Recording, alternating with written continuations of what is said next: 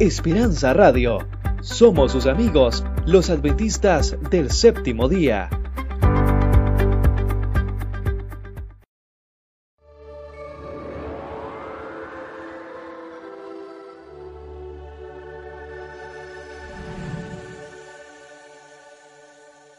La Universidad de Montemorelos presenta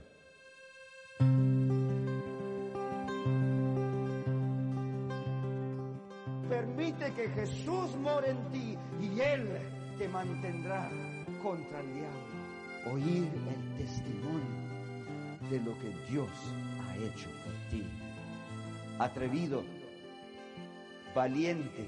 La oración es una forma de vivir. Nunca desees el poder, porque el poder corrompe. Mejor recibe la autoridad que Dios te dé entre los hombres y sé fiel con lo que Dios te da para hacer. Y así nunca serás grande, siempre serás siervo en las manos de Dios. Y cuidado cuando hay un siervo por ahí entregado a Dios, ¿eh? Al oír, nace la fe. Esta semana hemos hablado de probar que Dios es bueno.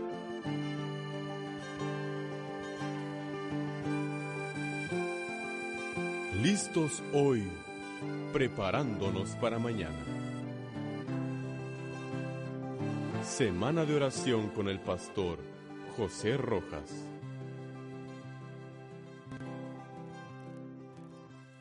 Era un perfecto día.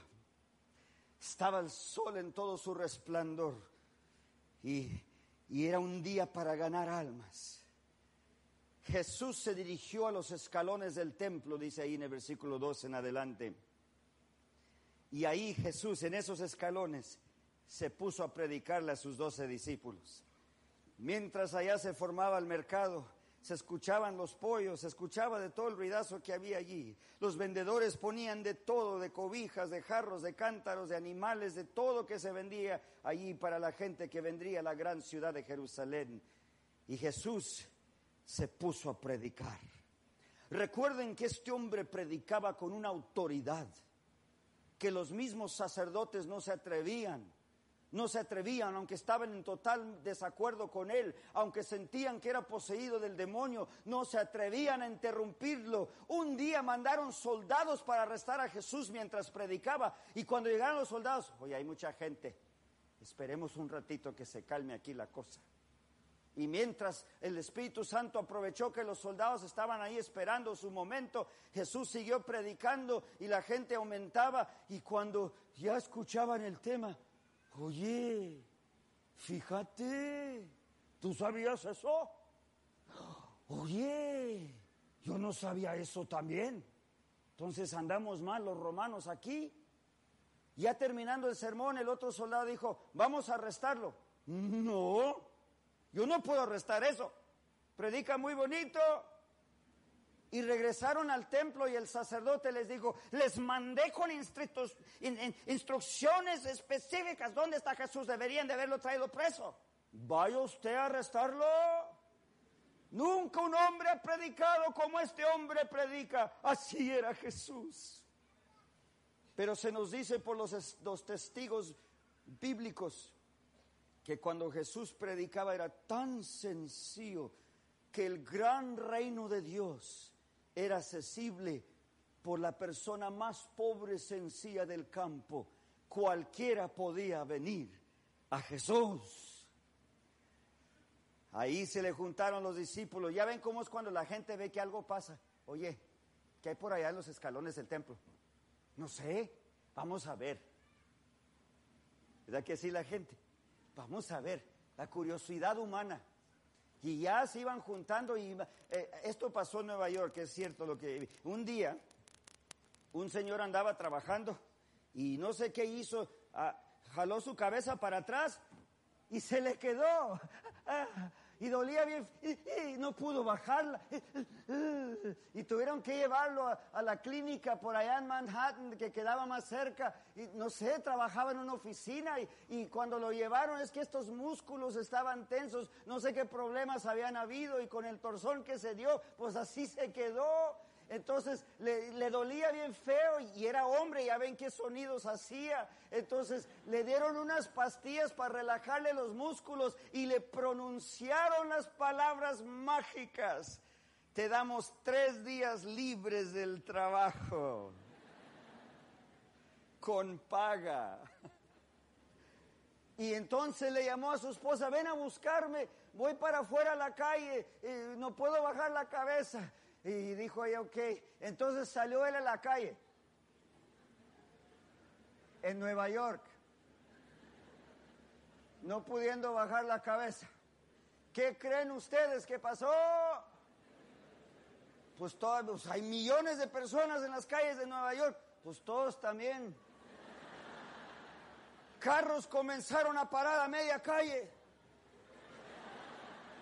Nomás los pichones se miraban que cruzaban de un edificio a otro.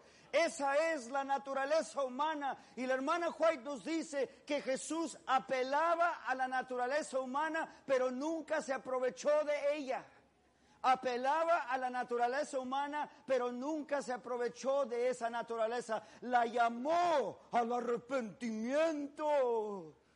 Así Jesús predicando y la gente, oye, ¿qué, tanto allá? Pues vamos a ver. Y ya de que llegaban, no se iban, porque el que escuchaba a Jesús predicaba, predicar, se quedaban atónitos. ¿A dónde nos vamos? Tenemos que quedarnos aquí hasta que termine este precioso sermón, porque los sermones de Jesús eran llamativos al arrepentimiento, eran llamativos a que pidan perdón por sus pecados, eran llamativos a la salvación de Israel porque él predicaba acerca del reino de su padre. Y la cultura judía era de condenar a la gente, todas andan mal. Compren sacrificio para traer al templo porque todos se van a perder. Y nadie, nadie parece que anda bien. Esa era la actitud en el templo. Y Jesús venía con lo contrario. ¿Quieres ser salvo? Toma tu cruz y sigue en pos de mí. ¿Qué cambio Jesús con los sacerdotes? Y por eso luego, luego hubo una contienda, pero eso fue despuesito. Mientras Jesús predicaba, se le iba formando el gentío, se comenzaron a agüitar los del mercado, el negocio se le estaba viniendo para acá, todos venían al templo en vez de al mercado. Y no era sábado. Jesús siguió predicando, ya con no sé cuántos ahí reunidos, Jesús les abría el reino de su Padre, cuando de repente se escuchó un buicio por este lado y la gente volteó, ya ven cuando alguien está hablando detrás de ti en el servicio, ¿te ha pasado? Te haces como que miras el reloj, luego los miras a ellos y como que no te entendieron, siguen hablando y te haces así, luego así y como que no. Por fin, oigan, llévenselo para afuera, no puedo escuchar. Algo así, o más cristiano que eso. Ellos voltearon para decirles que se callen y ¡ah! eran los sacerdotes. Ni modo de decir a los pastores que se callen. Eso nunca pasa ahora. Voltearon a ver y entre más investigaban con su vista, la traían a ella. Traían a la muchacha, la muchacha de Betania. Todos sabían de ella. Ya ven cómo es cuando vemos un pecador, nos creemos santos en comparación con ellos. Esta mujer, muchachita, que algunos cronólogos sugieren que tenía entre 16 y 18 años de edad, era una prostituta en la ciudad había acabado en la calle porque en su pueblo de Betania un sacerdote la había violado, le había destruido su honor y su estima propia y la había echado para afuera y la sociedad la menospreciaba ahora y la pobre sin tener nada más que hacer quedó en las calles siguiendo una vida de abuso y llegó desde Betania a Jerusalén a caer a las calles de la ciudad y todo el mundo sabía quién era ella, porque aunque las ciudades parecen ser grandes en la Biblia, no eran. Todo el mundo sabía quién era la persona que andaba en la calle en Jerusalén. Y esta muchacha la traían los meros sacerdotes. Me imagino que algunos ahí en la congregación pensaron, ya era tiempo que limpiáramos las calles de esta ciudad. Necesitamos más cárceles, más prisiones. ¿Saben qué? Y piérdanse la llave, ya no cuando los, los encierren en la cárcel, ya no, ya no, que ya no se encuentre la llave de esa celda. Es lo que debemos hacer con los criminales. Mis apreciados hermanos y hermanas, recuerden que el criminal es un hijo y una hija de Dios. Nosotros no somos mejores que los criminales de nuestra tierra. Ellos están hundidos en pecado, pero eso no quiere decir que tú y yo somos santos. Recuerden que Jesús siempre habló en sus sermones de nunca menospreciar a la viuda. No dejen de visitar a la mujer que quedó sola en su tristeza. ¿Cuántos aquí han visitado a la viuda? No dejen de visitar a los que están en la cárcel. ¿Cuántos de aquí se molestan para ir a buscar a los encarcelados? ¿O a poco pasan la tentación de sentir, no, ellos se la buscaron y que ahí se arreglen? En mi familia tengo varios encarcelados. Yo, yo agradezco a toda alma que vaya a buscar a mi familiar para llevarle cariño allá detrás de las rejas, porque son humanos por los cuales Jesús murió. Jesús mismo dijo que debemos visitar al que está en la cárcel, al que está desnudo en la calle porque no tiene más que ponerse en donde vivir, en vez de decir, no, no, no le dé dinero porque se lo va a tomar todo. Dale algo si puedes. ¿Cómo sabes que no necesita de comer? Y si por la duda, ve tú y cómprale el taco, pero no lo dejes tirado. Dijo, dijo, dijo Jesús, si lo haces para los menores de estos, lo has hecho para mí. Pues ahí Jesús ve que le traen a la prostituta y no creen, no crean que la, vengan mija, vengan, no crean que la llevan así, la llevan así, miren, se caía la pobre, levántate. Y, así la llevan a las conferencias ese día. ¿Cómo te llevaron a ti? Súbete al carro, no quiero ir. Súbete, no quiero ir. Súbete, ok. Y ahí fuiste a las conferencias. Bendito sea Dios, ¿verdad que sí? Esta muchacha venía rebotando. La levantaba. Hasta que llegó a los pies de Jesús.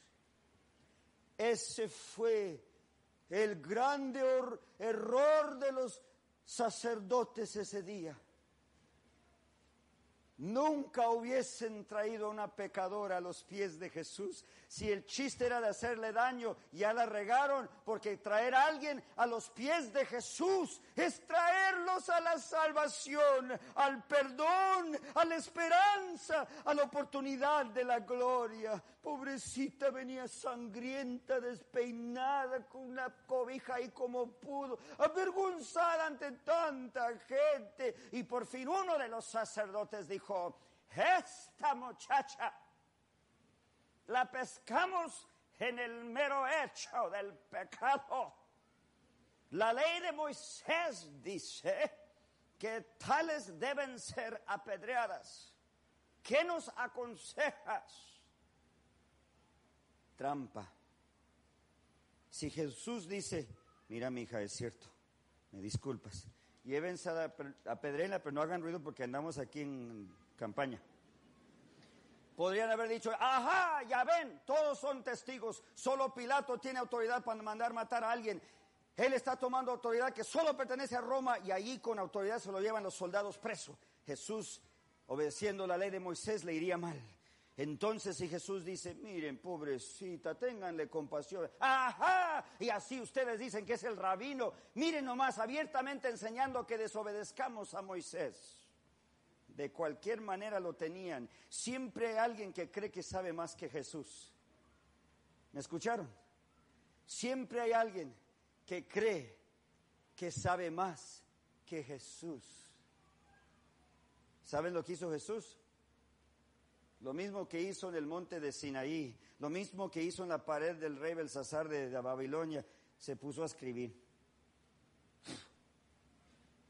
Y el hebreo es muy sencillo para escribir. Parece que subieron un pollo allí. Fácil. Y un sacerdote dijo, ¿a poco no nos va a dar una respuesta? Y Jesús dijo, oh, dispense, el que no tenga pecado, tírele la primer pedrada. Y ya venían los, los, los sacerdotes cargados, y los más jóvenes ya venían con sus piedras. Porque para apedrear a alguien no crean que para apedrear, para apedrear a alguien. El chiste era de matar a la persona a pedradas. Con esto nomás va a doler. Con esto es lo que se toma la vida en esa época. Entonces, imagínense ustedes esta pobre muchacha la pescaron en el hecho del pecado. No había excusa, no había forma de, huir, de esconderse, de evitar lo que le estaba pasando. Y ahora, para el colmo de todo, Jesús anuncia que tienen permiso de tirarle la primera piedra si no tienen pecado. Estos eran los santos hombres de Israel, los sacerdotes. Recuerden que estos mismos sacerdotes habían oído a Juan Bautista predicar. Y cuando Juan Bautista predicó, dijo, todos pueden ser bautizados. Y por fin un sacerdote preguntó, ¿qué tenemos que hacer para ser bautizados? Y, Juan dijo, arrepentíos cada uno de vuestros pecados y sean bautizados. Y los sacerdotes dijeron, no hemos pecado. Así que no tenemos que bautizarnos. Estos eran los santos hombres de Israel que se considera que nunca habían pecado. Ahora Jesús dice, el que no tenga pecado, tírele la pedrada a la muchacha.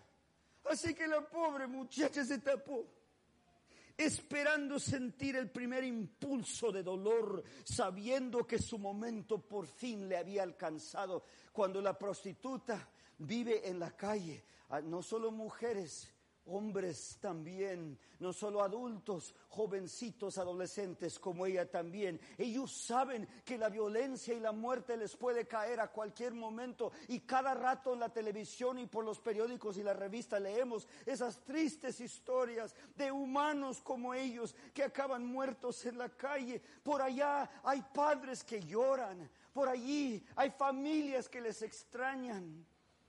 Y esta muchachita esperaba ya su momento de dolor para ya contar los segundos para su muerte.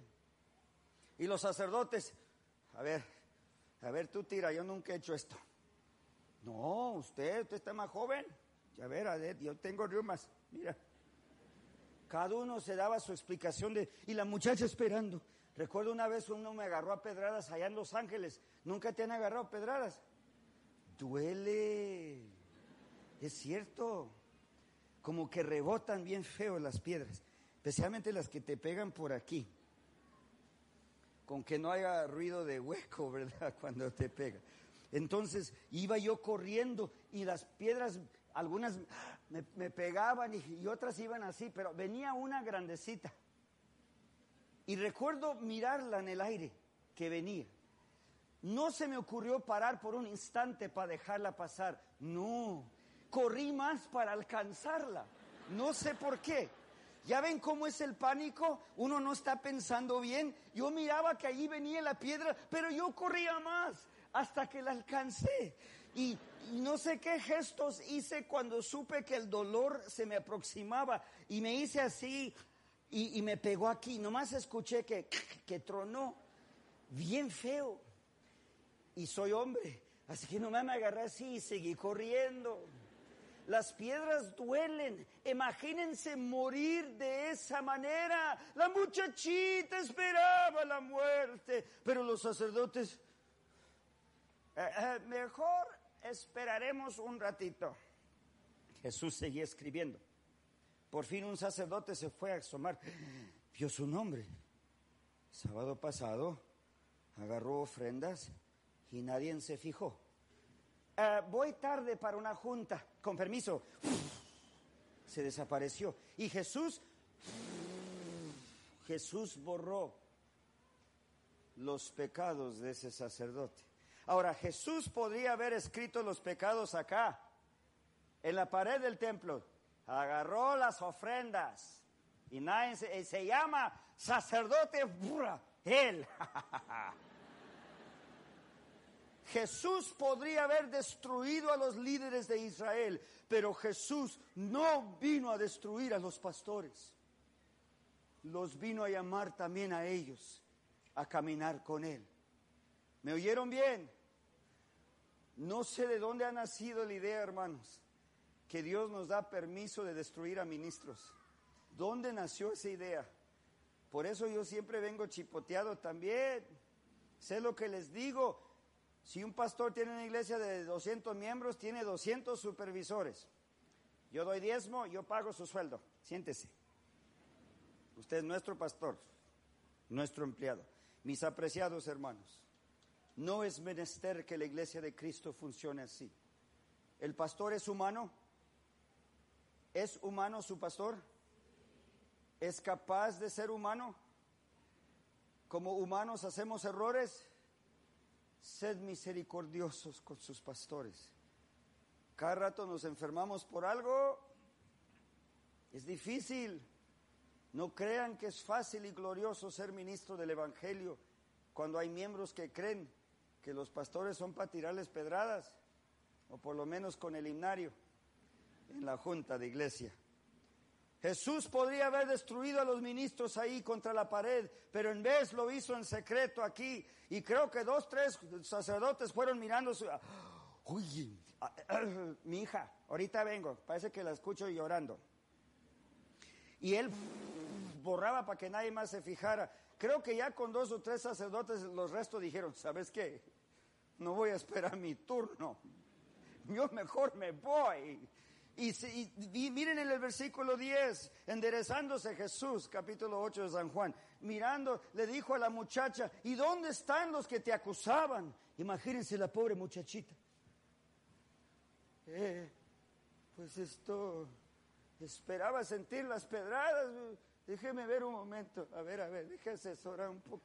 Pues no hay nadie. Entonces el Hijo de Dios el Santísimo Hijo de Dios.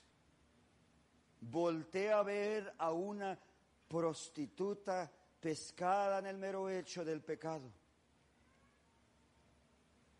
¿Y qué le dice el Santísimo a la maligna?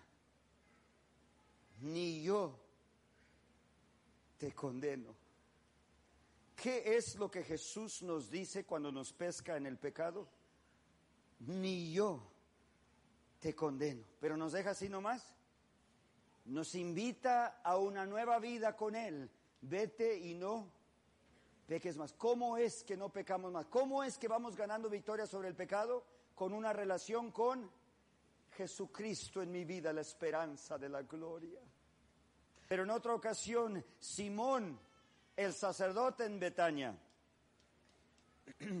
el que había abusado de esa muchachita cayó con lepra, perdió su puesto de sacerdote, fue echado del templo conforme la costumbre y la ley de, de, los judíos. Tenía que clamar impío, impío donde quiera que iba, y la gente se huía de su presencia, inmundo, inmundo, inmundo, porque era razón de ellos, era pecado de ellos, era culpa de ellos por todo lo que les había caído encima con una enfermedad incurable. Entonces Jesús un día vino y sanó a Simón el sacerdote. Y muy contento, muy contento, tiró una celebración bien dada en Betania en honor de Jesús para agradecerle por haberle sanado. ¿Y a quién invitó Simón para honrar a Jesús? A todos esos sacerdotes de Jerusalén que odiaban a Jesús. Imagínense ustedes que les den a ustedes una mesa de honor y están sentados ante las enchiladas, los frijoles, el arroz, un alterón así de jalapeños, fácilmente, en su honor, pero a quienes invitan a todos sus enemigos que no los quieren para nada y ellos ahora tienen que honrarles a ustedes.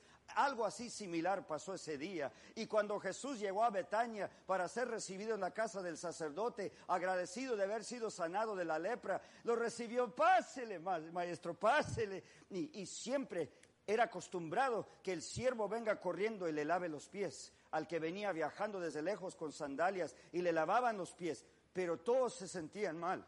Ya vino, ya llegó Nadie se sentía bien que Jesús había llegado. Lo odiaban y ahora tenían que honrarle. Así que menos pensaron de lavarle los pies. Así que mirando a Jesús que nadie le iba a lavar los pies, bueno, ni modo, él no vino a que le sirvan. Y era acostumbrado cuando entraba un huésped de honor que le dieran el beso sagrado, maestro. Bienvenido. Gracias.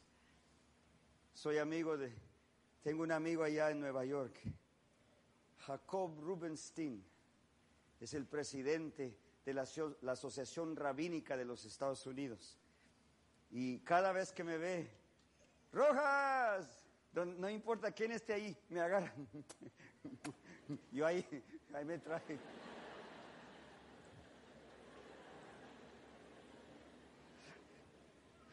Qué hermanos, cada vez, roja, con ruido y todo.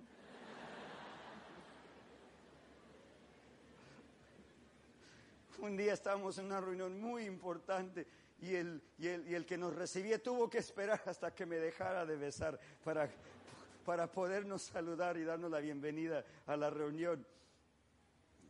Pude llegar a comprender lo que es el beso sagrado, un beso puro, un beso para otorgar, otorgar la bendición de Dios sobre otra alma.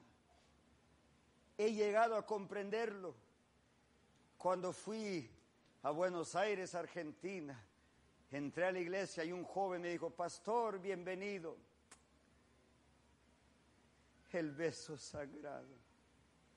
El beso sagrado tiene su lugar, aunque no cabe dentro de todas nuestras costumbres. En Chihuahua no cabe, ni en Los Ángeles.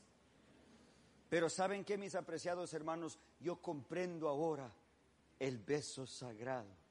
Bendito sea Dios.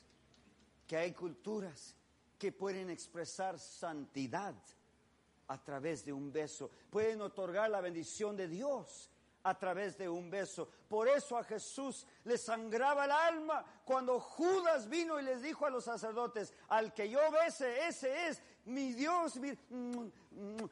Y Jesús dice, me traicionas. Me traicionas con ese beso especial. Pueden ver por qué le dolió a Jesús. Era el beso sagrado. Para hacer algo tan maligno, usó algo tan sagrado. ¿Comprendemos el beso ahora? Ni lo besaron. Pues, ¿Quién va a besar a este hombre si lo queremos matar? ¿Quién le va a lavar esos pies? Ve tú. Y siempre el tercer paso en recibir a un huésped de honor después de lavarle los pies y besarlo, era de untarle un ungüento para que huela bonito. Bienvenido, bienvenido. Ya entraban ya sintiéndose honrados para ser recibidos a la mesa, a la comida. Entraron a comer y nadie, nada, ni ungüento, ni beso, ni lavar los pies. Y ya comenzó la comida y todos comiendo muy calladitos, nadie pudiendo ver a Jesús los ojos, cuando nos dice el libro de San Lucas que esta muchacha, la prostituta, sabiendo bien dónde andaba Jesús, nos dice, en la casa de Simón, el sacerdote que le había abusado a ella, ella conocía con mucha aflicción esa casa Dice que se metió por la puerta de atrás y se le acercó a Jesús y llevaba un alabastro muy precioso, una piedra bien bonita cortada, no sé en cuál forma, pero estaba llenada de un óleo, un ungüento extremadamente costoso y no vamos a preguntar de dónde agarró los centavos para comprarlo. Estaba sellada, la única manera de abrirlo era de quebrarle la parte de arriba. Y mientras todos se sentían mal ahí comiendo con Jesús, esta muchacha se metió por detrás y luego se encontró ante los pies de Jesús y le quitó las sandalias. Jesús volteó a verla y comenzó a untarle el ungüento, a, a ungirle los pies. La vez pasada la habían traído a fuerza, a violencia y la tiraron a los pies de Jesús. Ahora ella vino a buscarle a Jesús y lo estaba ungiendo y la conquistó la emoción y comenzó a llorar. Ay, no, no, sus lágrimas comenzaron a caer sobre los pies de Jesús y en su sencillez, sin saber qué más hacer, usó su propio cabello para tratar de quitar las lágrimas de encima, para poder seguir adelante con su ceremonia de ofrecer su alma a Dios ahí mismo. Y Jesús se quedaba calladito mientras la muchacha le servía. Mientras los que comían fuera del lugar comenzaron a oler. Y cada uno siguiendo y hasta que ¡Oh! es ella. Ya la habían usado antes contra Jesús. La misma. Y dice la Biblia que se comenzaron a juzgar en contra de Jesús. Si este fuera profeta, supiera quién es quien le toca. Ella es pecadora. Entonces Jesús rompió los pensamientos de todos cuando interrumpió la mentalidad de Simón. Le dijo, Simón, ah, sí Señor, porque el mismo Simón lo andaba juzgando. El culpable de haber dañado a esa pobre muchacha ahora andaba juzgando a Jesús mal. Hermanos, qué hipocresía hay en este mundo. Qué doloroso ha de ser para Dios experimentar. Nosotros nos creemos santos si hemos causado tanto dolor. Jesús le preguntó a, Simón, oye Simón, necesito un consejo tuyo. Oh, ¿Sí? ¿De mí? Fíjense, ¿eh? De mí, no de ustedes. Ah, dígame, ¿qué, se le ofrece? Bueno, había un señor que prestó dinero a dos personas. A este le prestó 50 pesos y a este le, prestó 5 miles de millones de pesos. Bueno, sucedió que ambos hombres no tenían suficiente dinero para pagarle. Así que ¿sabes lo que hizo? No, señor, ¿qué hizo? Les perdonó a los dos. No me deben nada el de 5 mil millones y el de 50 pesos. Les perdonó a los dos. Dime, ¿cuál de los dos hombres va a estar más agradecido a él? Ay, Señor, me la hubiera hecho más difícil. Eso está fácil. Al que le perdonó más, ese es el que va a estar más agradecido. Al que le perdonó más, los 5 mil millones de pesos, ese es el que se va a ir contento más que el de los 50. Y dijo Jesús, has juzgado bien, Simón has juzgado bien. Yo entré a tu casa y nadie me besó. Esta niña no ha dejado de besar mis pies desde que entró. Entré a tu casa y nadie me lavó los pies. Esta muchachita me está lavando los pies con sus propias lágrimas. Entré a tu casa y nadie me untó ungüento. Esta niña me está ungiendo para el sepulcro.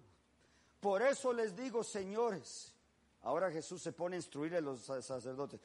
y la muchacha todavía sigue con su ceremonia y sencillita. Y por eso les digo, señores, que sus muchos pecados de ella les son perdonados. Y la muchacha paró su ceremonia. ¡Oh! Y Jesús ahora volteó a la muchacha y le dijo, vete en paz. Tus pecados te son perdonados.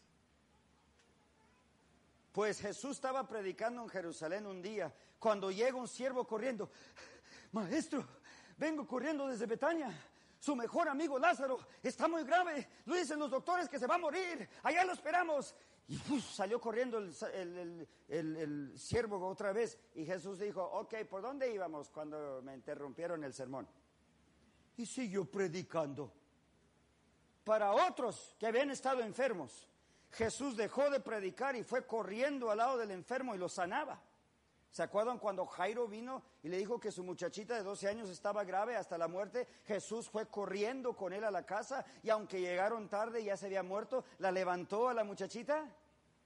Jesús siempre dejaba lo que estaba haciendo por ayudar al enfermo, porque está grabado que donde quiera que había un enfermo, si Jesús estaba presente había vida y sanidad. Por eso es que Jesús no fue. Esta historia se encuentra en San Juan capítulo 11. Y lo que me gusta de ese versículo es que Jesús sabía lo que iba a hacer.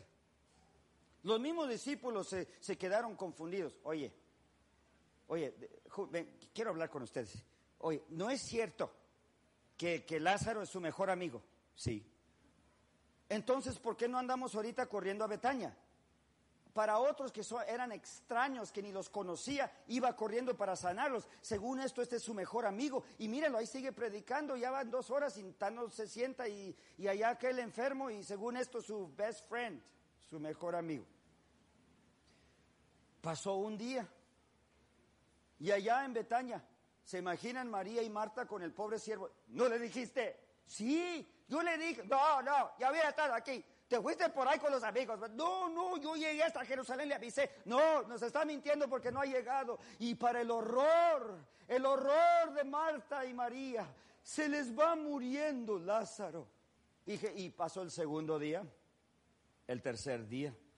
Hasta el cuarto día, por fin Jesús se le ocurrió decirle a los discípulos en Jerusalén, ah, muchachos, tenemos que irnos a Betania, porque Lázaro ya duerme. Y Pedro luego, luego dijo, Oh, Señor, qué bueno. Si está dormido es que ya se está aliviando. Ah, no, eh, no entiendes. Lázaro ya se murió. Se murió. Que es que su mejor amigo.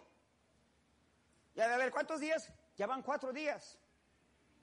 Y parece que usted sabía. Y usted se considera mejor amigo de él y con una calma nos dice a nosotros que su mejor amigo ya está muerto. Jesús dijo, sí, está muerto. Vamos a Betania. Pero Señor, ¿por qué no fuimos más temprano? Vámonos, vámonos.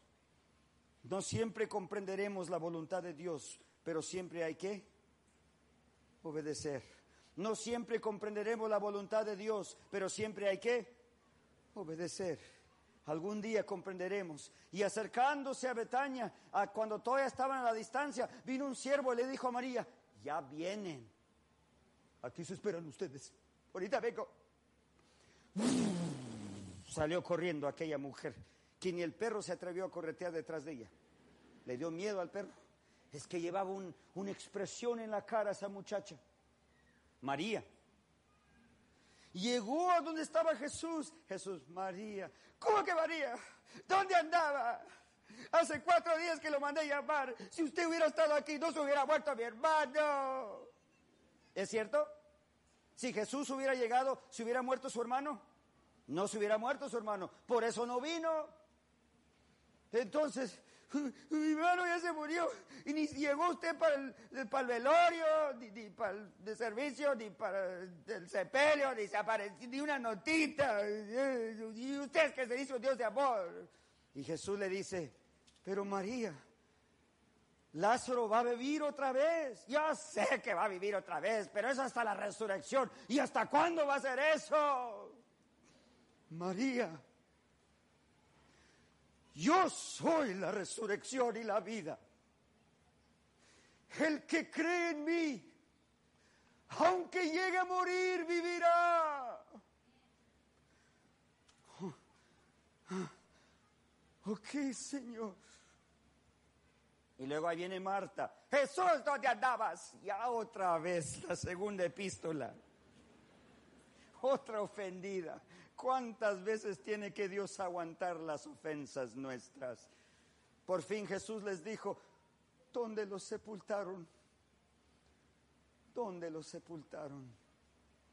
Y al pararse ante el sepulcro de su mejor amigo, le conquistó la emoción y se puso a llorar. Mi Lázaro, mi Lázaro, mi querido amigo Lázaro quíteme la piedra, por favor. Eh, señor, no podemos. Tiene ya cuatro días, ya ve qué calorón ha hecho. Quíteme la piedra, quíteme la piedra, por favor. Y todo el gentío que había venido al servicio fúnebre ahí estaban reunidos. Y qué pestilencia cuando quitaron la piedra. Estaba confirmado que este hombre estaba muerto y ahora Jesús dice, después de una oración agradeciéndole a su Padre por su ministerio, Lázaro ven fuera y ahí está parado en la puerta de la tumba Lázaro. Y la gente asustadísima. Jesús levantó a Lázaro Y María fue a reclamar a su hermano, a su único hermano. Lo abrazaba, mira que te voy a preparar los tacos más sabrosos de la vida. Vente a la casa. Y lo agarraron como costal y se lo llevaron corriendo, porque nomás la, la sábana llevaba puesta. Entonces, llegando a la casa, hubo regocijo. Después que salieron de Edomea, regresando a Jerusalén, ya ven que lo recibieron en el burrito el domingo, pero ya para el viernes de mañana andaban gritando, crucifíquenlo, crucifíquenlo. Y María ahí parada, Señor, ¿qué está pasando? ¿Qué está pasando, Señor? Ella pensando que ya sus problemas se le habían acabado. La prueba más grande estaba por venir. Para el horror de María presenció cuando Pilato lo pronunció inocente seis veces en una corte de la ley. Y de todos modos se lavó las manos en público y sentenció a Jesucristo, el Mesías, el que la había encontrado a ella en la calle, el que le había eh, dado la oferta de una vida sin pecado, el que le había perdonado sus pecados a ella, el que le había resucitado a su único hermano, ahora a él lo llevaban hacia Golgotá y ella seguía y Jesús se caía y quería ayudar, pero los soldados no la dejaban, no le permitían, quítate mujer, no anden molestando, este es un asunto de importancia, el mismo Pilato ha dado órdenes lo llevaron a la cumbre del cerrito y para el horror de María, que ahora acompañaba a María, la mamá de Jesús, comenzaron a clavarlo al madero y Jesús no hizo nada para resistir. Lo que le hacían y al levantar aquella cruz, allí estuvo María. Señor, ¿qué está pasando? Señor, ¿qué está pasando? Y cuando Jesús gritaba, Padre, Padre, ¿por qué me has desamparado? Ahí pueden ver a María, yo no me he ido, Señor. Aquí estoy, mira, aquí está tu mami. No te hemos dejado solo. Imagínense el horror de esta muchacha. Porque ella amaba a Jesús. Jesús clamaba con alta voz, consumado es. La obra de nuestra salvación estaba completa y estaba por sellarse para siempre. Cuando clamó Jesús con el poco respiro que le quedaba, en tus manos, en tus manos encomiendo mi espíritu. Y allí Jesús expiró. Y María pegaba el llanto y gritaba en desesperación a la muerte de su Jesús. Llanto tras llanto. Y miraban con horror que el sol se iba poniendo pronto, porque se oscurece, ya se viene el sábado. Y al bajar la cruz, María, cuidado con esos clavos, cuidado, no le dañen esas manos, pronto. Mira, mira dónde le hicieron con la lanza, déjame. Y las, los soldados, quítate, no me voy a quitar, ya no importa. Y allí lo, lo quitaron como pudieron. Cuando José de Arimatea dijo, yo tengo una tumba, pronto, síganme, vamos, acabamos de escarbarla. Y ahí llevan a Jesús corriendo. Su querido Jesús lleva un cuerpo ya suelto en sus brazos, el que la, el que la perdonó, el que le, le, dio a su hermano, está muerto. Llevan corriendo, lo depositan en la tumba y quieren, ella, ella, la que lo había ungido, ¿se acuerdan con el ungüento? La que le había bendecido los pies, ahora quería tener un servicio fúnebre. Ahí me pronto tráeme. Ah, pues, y el soldado dijo, no, para afuera, pero por favor, no, aquí se va a sellar conforme el mandato de Pilato vamos a poner estas sogas y aquí vamos a poner el sello de Pilato. Si alguien lo rompe, pagará con su vida. Por favor, una oración nomás. Para... Váyanse todos. Es prohibida la presencia de todos aquí. Y se fueron. Se fueron sin poder sepultar a Jesús. Murió así como nació nació entre los animales, en las bacterias de un pesebre. Murió como un animal. sepultado sin aún una oración. Y este era el Hijo de Dios. Fue el sábado más largo de su vida. Y no hallaba su lugar Marta. No hallaba su lugar María. Y tratando de consolar a la mami de Jesús. Pero qué sábado tan difícil. Pero muy de mañana el domingo. Vamos a tener un servicio fúnebre. Agárrenme las hierbas y los ungüentos. Que se enojen los soldados. Lo vamos a sepultar como debe ser. Pero en camino al sepulcro se puso a temblar bien feo. ¿Y saben qué pasó en la tumba? Un ángel vino, no como se ve en las películas, porque cuando Dios en gloria mueve una piedra, es algo así, miren.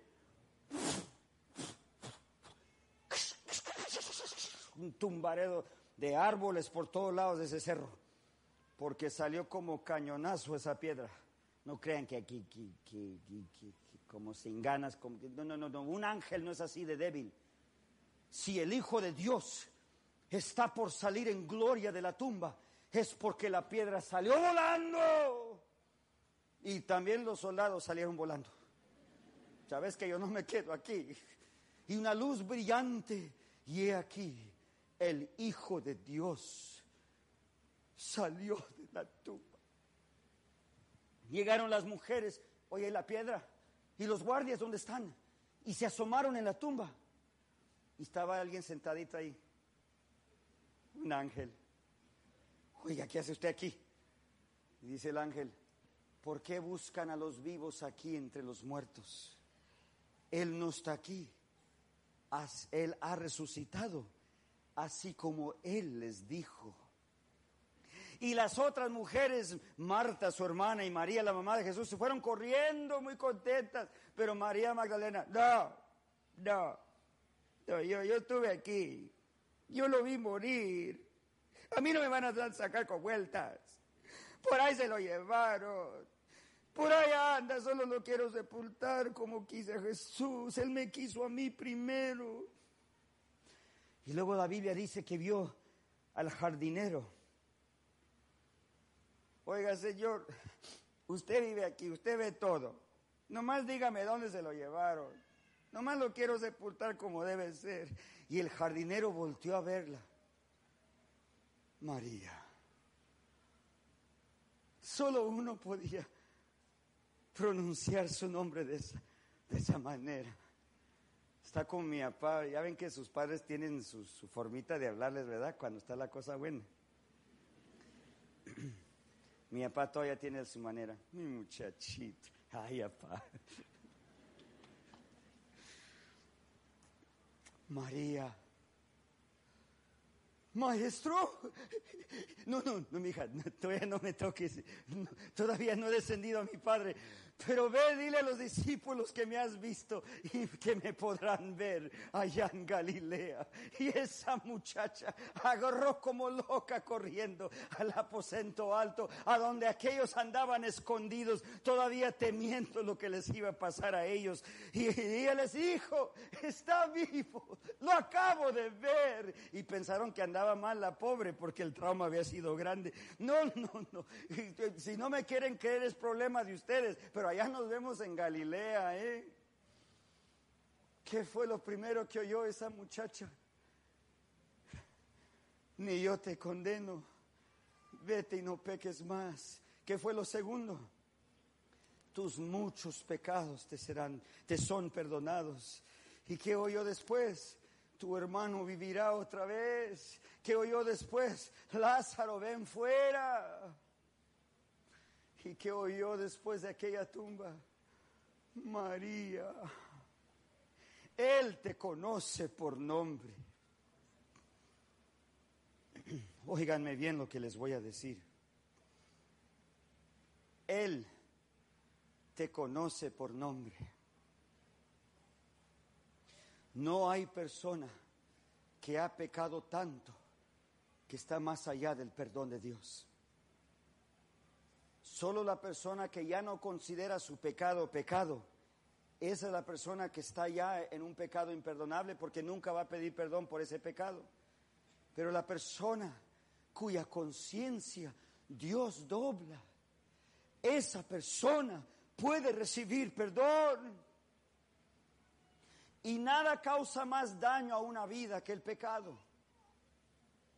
Pero también nada trae más sanamiento a una vida que el perdón. Nada puede causar más división en un hogar, en un matrimonio, que el pecado. Pero si el espíritu maligno trajo esa división, el Espíritu Santo puede sanar ese hogar, ese matrimonio. Todo eso puede ser sanado con el perdón de Dios. ¿Me están oyendo? Dios tiene planes para tu vida, pero el diablo también tiene planes. Y el plan de Jesús es de salvarte. El plan del diablo es debilitarte y destruir tu fe. Pero así como Jesús le dijo a Pedro, Pedro, el diablo ha deseado sacudirte, pero yo he orado por ti. Hermano y hermana, aquí en este lugar, por el internet en tu casa, en los salones, donde quiera que estés por televisión, el diablo ha deseado sacudirte, pero Jesús ha orado por ti. No vayas a parar tu ministerio por el pecado. Atrevido, valiente, confiésate a Dios. Pide perdón por tus pecados y Él te perdonará. Él te perdonará. Y así tu liderazgo seguirá aumentando. Dios te dará su gracia, Dios te cubrirá con su justicia, Dios te dará perdón, digo, eh, victoria sobre tu pecado día tras día tras día más.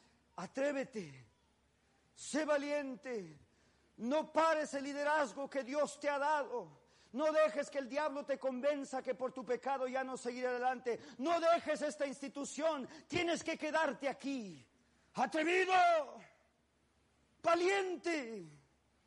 Dios te quiere perdonar. Voy a ser más directo, más directo, porque varios estudiantes siempre piden esta pregunta en sus corazones. ¿Y saben qué? Varios adultos también que ya no son estudiantes piden la misma cosa. ¿Cómo puedo yo, si yo ya he hecho gran pecado, cómo puedo yo restaurarme ante Dios? Voy a ser abierto porque estamos aquí hablando abiertamente. Si tú has pecado, y tu cuerpo ya ha sido partícipe del pecado, reconsagra tu cuerpo de nuevo a Dios. ¿Me escucharon? Reconsagra de nuevo.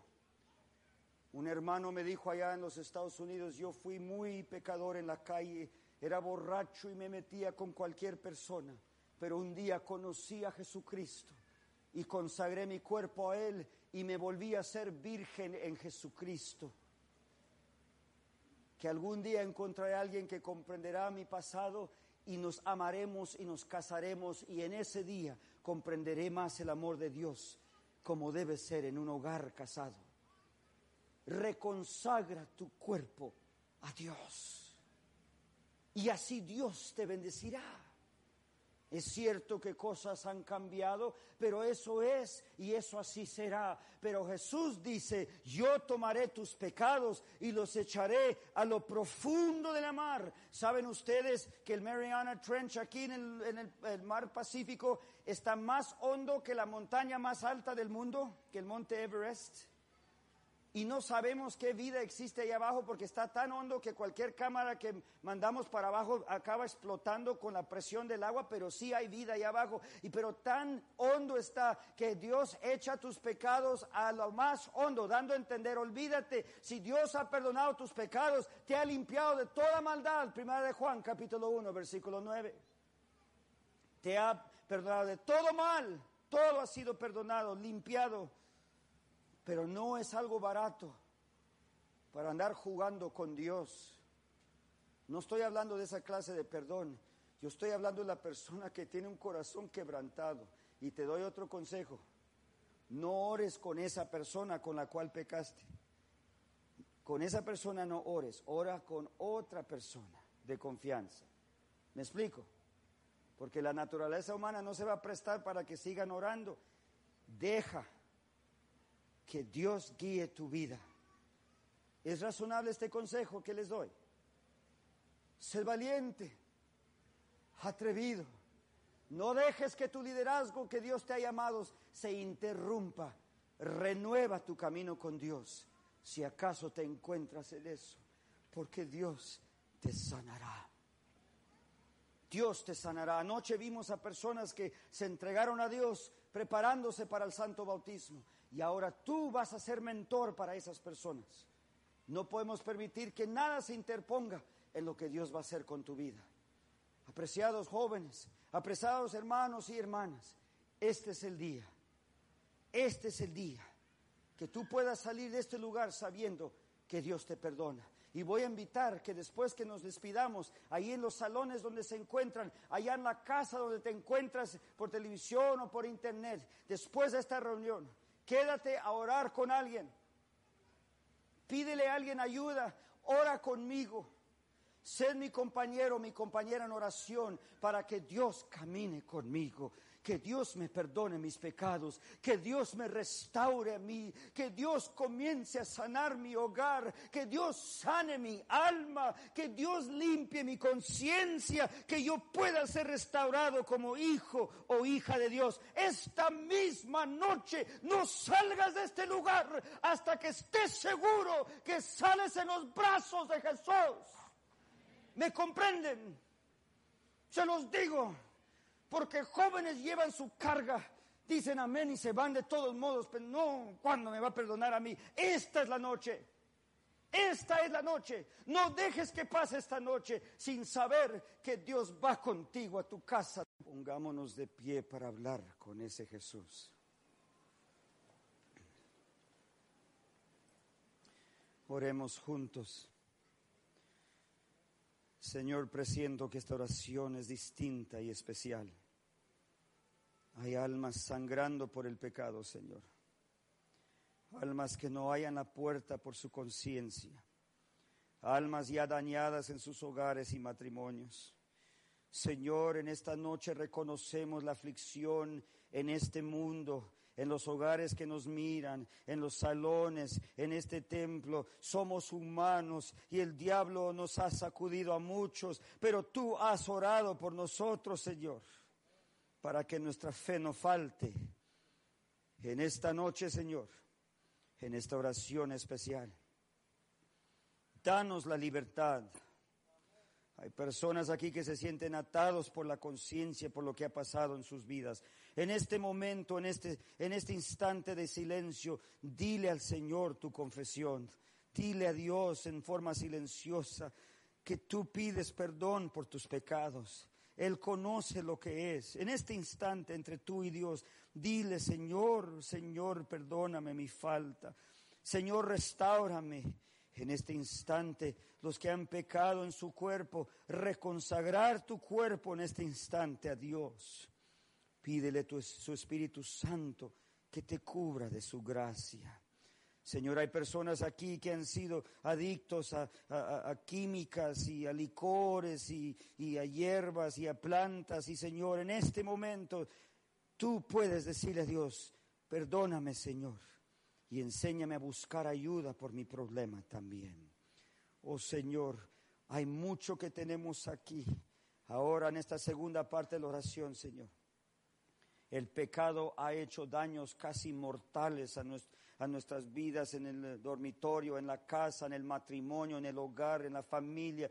En este momento, haz descender tu Espíritu Santo sobre nosotros y comienza a sanar la llaga del resultado por nuestro pecado.